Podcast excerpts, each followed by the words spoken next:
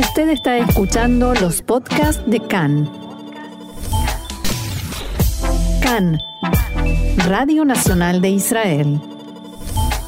Recién Ilel Jolodenko hablaba acerca de, lo importante de seguir las instrucciones de Picuda Oref, de, las instrucciones de defensa civil, acerca de cómo uno debe comportarse y, dirigirse en momentos de emergencia o en momentos de alarma. ¿Te parece que conversemos un poco sobre esto para poder también acercar información? Sí, yo diría que lo primero que hay que hacer es concientizarse de que hay que mantener la calma, porque cuando uno todo lo que se pueda, por supuesto, y depende mucho de la persona, de las circunstancias, pero lo máximo posible mantener la calma porque cuando uno pierde los nervios puede caerse, puede tropezarse, puede hacer que otras personas tropiecen en el camino al refugio o a la habitación protegida. Eh, puede salir, por ejemplo, en el momento en que no hay que salir, o eh, perder la conciencia de qué es lo que realmente corresponde hacer y hacer cosas que lo pongan en peligro. Vamos a ver qué pasa si uno está dentro de un edificio. ¿Cómo actuar cuando suena la sirena? Bueno, la idea, la, idea no, la instrucción que reparte Picuda Oref es, estando dentro de un edificio, hay que, al, escuchar la sirena, ingresar al mamad, al espacio seguro del departamento, o si están en un, en un edificio que, cuyo departamento no tenga un cuarto seguro, entonces al cuarto seguro del edificio. Generalmente los, los edificios más antiguos suelen tener eh, un espacio común seguro para todos los habitantes.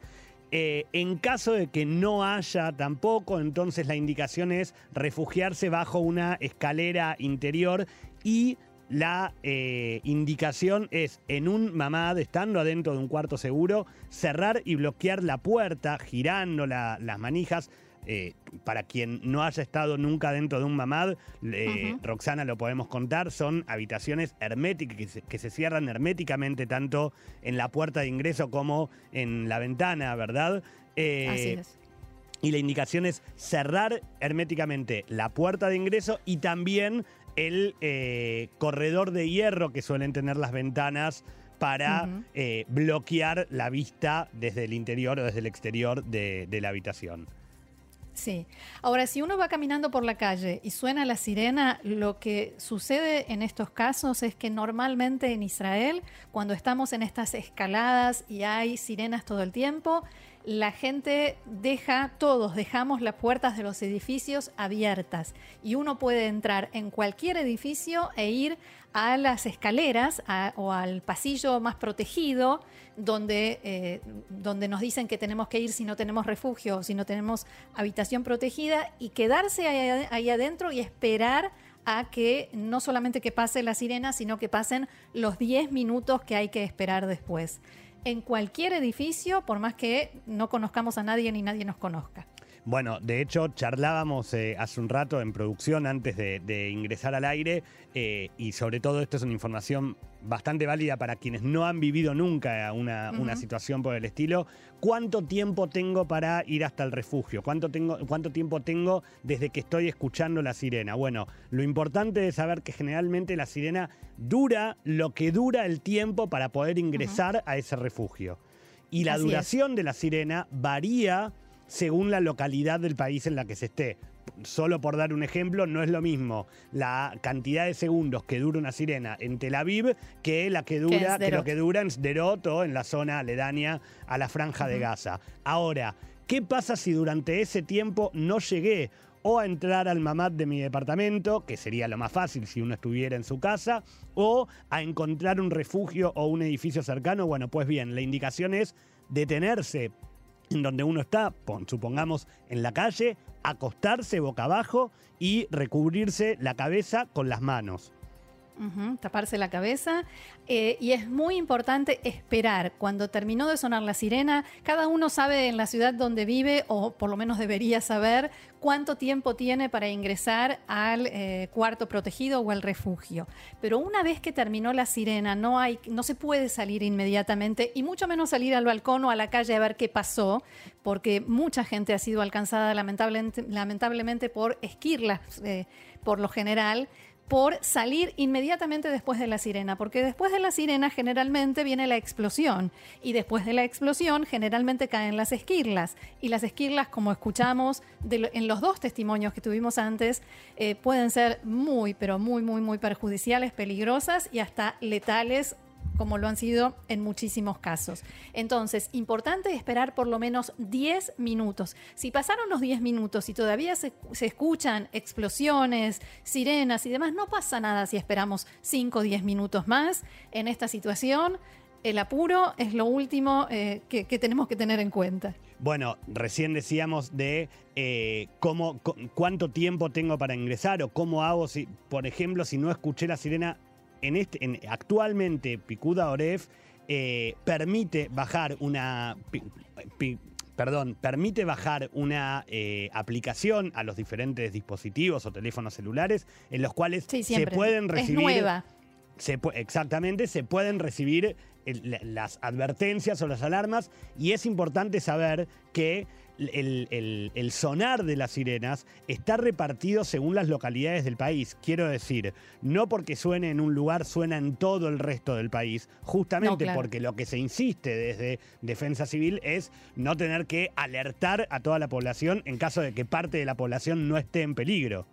Algo importante para quienes ya tenían la anterior aplicación de Picuda Oref, hay que bajarla de vuelta porque hay una nueva aplicación y otro detalle importante es que eh, uno tiene que elegir, tiene que decirle a la aplicación en qué zona se encuentra y va a tener el sonido de la sirena cuando suene en el lugar donde le indicó.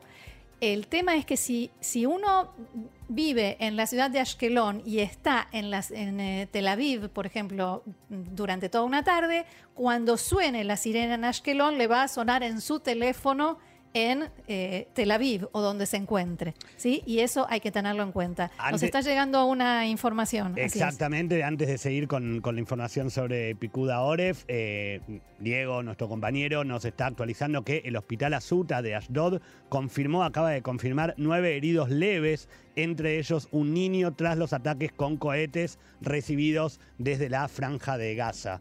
Eh, y nuevamente está sonando la sirena en Ashkelon.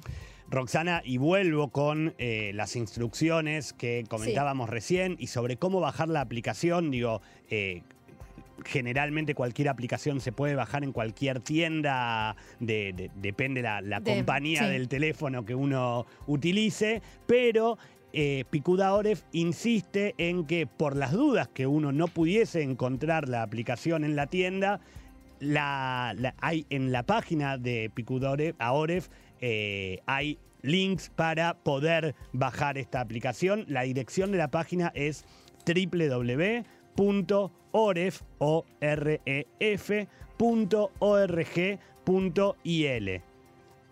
Te diría, Gaby, que agreguemos solamente qué pasa si estás viajando en un vehículo y qué pasa si estás en el transporte público cuando suena la sirena. Bueno, si estás viajando en un vehículo particular, la instrucción es que uno debe detenerse al costado de la carretera, de, la calle por la que va circulando, salir del vehículo y tratar de ingresar al refugio más cercano.